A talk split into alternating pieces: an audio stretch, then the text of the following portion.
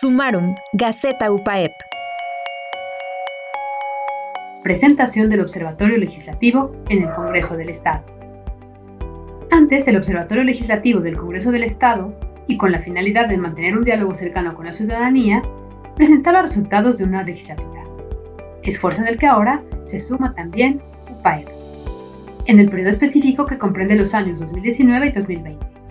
Queremos agradecer todo el esfuerzo de Rosario Andrade Caviño, coordinadora académica del Instituto Promotor del Bien Común, el IPBC, y de todo su equipo por ese trabajo realizado que rendirá sin duda grandes frutos. Al respecto, nuestro señor rector, el doctor Emilio José Baños Ardavín, refirió lo siguiente.